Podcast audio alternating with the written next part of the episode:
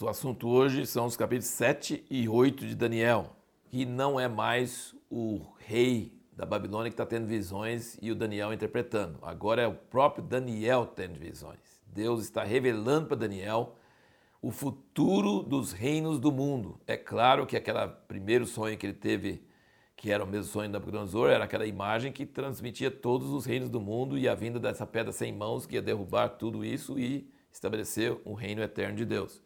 Mas agora Deus vai revelando, você vai ver em vários capítulos agora, Deus revelando para Daniel o futuro imediato e o futuro é, que ia ser distante também. Você percebe que essa visão do capítulo 7, ele fala no primeiro versículo que era no primeiro ano de Belsazar, rei de Babilônia, teve Daniel na sua cama um sonho e visões da sua cabeça. Então escreveu o sonho e relatou a suma das coisas. Veja bem, quem que Deus escolhe para dar esse tipo de visão, de sonho? É alguém que é igual Daniel, que está lá no topo. Ele governou um império enorme. Ele governou na prática, no dia a dia, um império enorme. E então ele tinha uma cosmovisão, ele tinha uma capacidade de enxergar as consequências dessas mudanças de império, dessas mudanças de governos, muito forte. Então Deus escolhe pessoas que têm, escolheu Moisés, que foi educado em toda a sabedoria do Egito, foi ensinado lá no, no palácio de Faraó, como sendo filho da filha de Faraó. Daniel fala várias vezes aqui, você percebe que ele fala povos, línguas e nações. Só no império dele tinha muitos povos, línguas e nações dominados, que era do Império Babilônico e agora é do Império Persa e Medo. Veja, por exemplo, o versículo 14, ele diz: Foi-lhe dado domínio e glória e um reino para que todos os povos, nações e línguas o servissem. E no versículo 27, o reino e o domínio e a grandeza dos reinos debaixo de todo o céu serão dados ao povo dos santos do Altíssimo, seu reino será um reino eterno, e todos os domínios servirão e lhe obedecerão.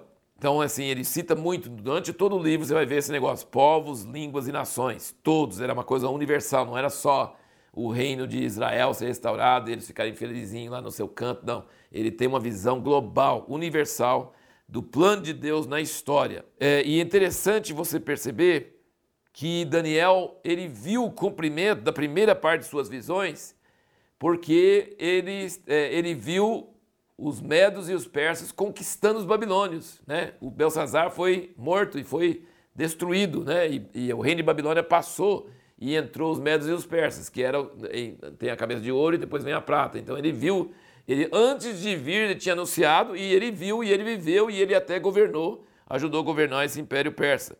Mas dali para frente ele viu também né, o Alexandre o Grande, Império Grego, vencendo os persas e depois sendo é, dividido em quatro. E depois nós vamos ver várias coisas depois. Ele, ele viu tudo isso e não aconteceu, é claro, nos dias dele. Então ele viu o início do cumprimento, mas ele não viu é, tudo, todas as coisas. Ele viu coisas até o fim do mundo, nós vamos notar.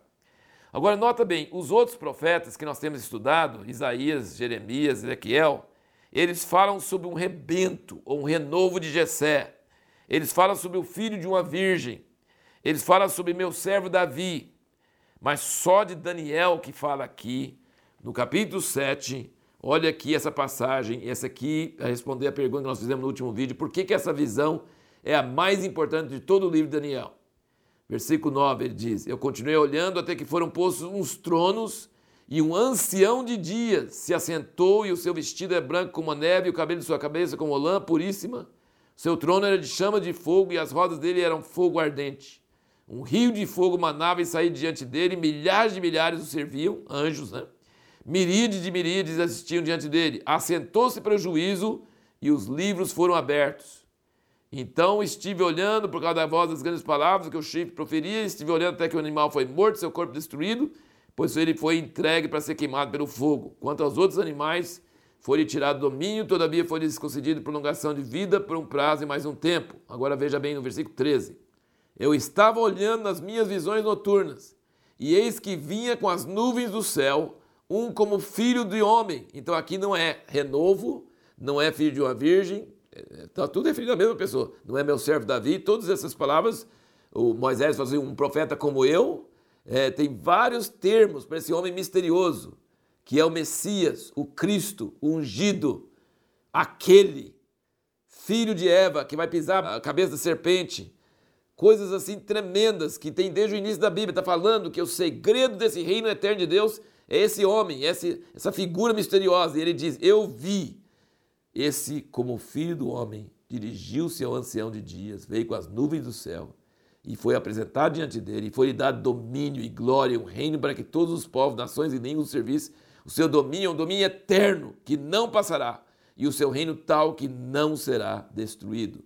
Então, esse homem, esse como filho do homem, é o Senhor Jesus. Ele é a pedra de Daniel 2, que foi lançado contra todos os impérios.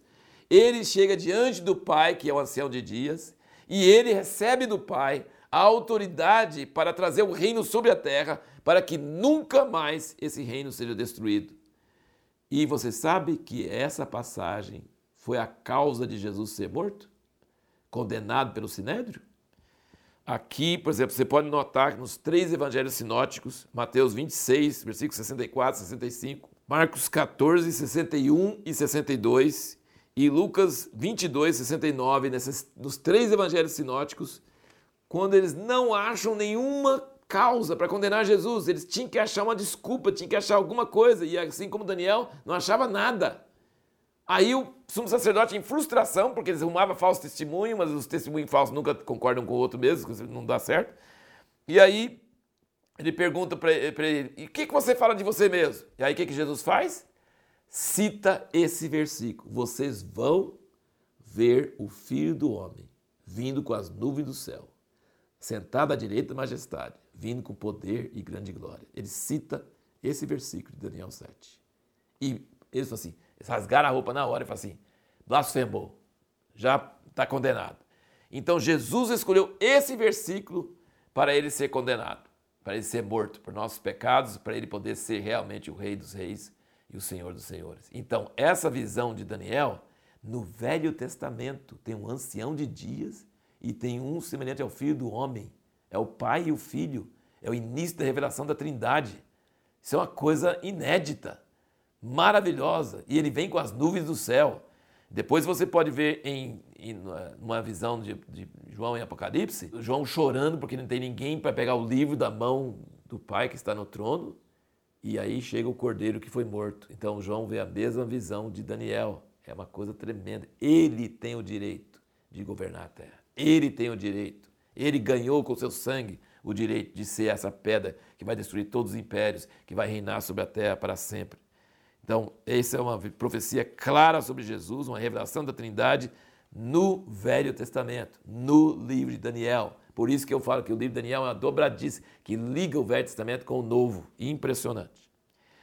Alguns outros detalhes aqui. Você vê que as visões que Daniel tinha eram tão fortes Olha como é que afetava ele fisicamente. Capítulo 7, versículo 15.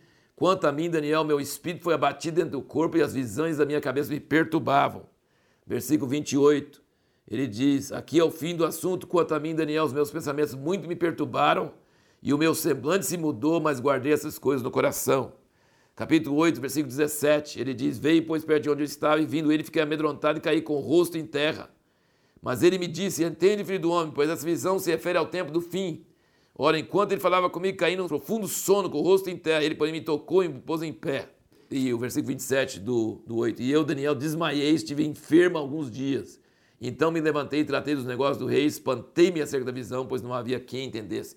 Veja bem, a revelação era tão forte que Daniel ficava doente fisicamente.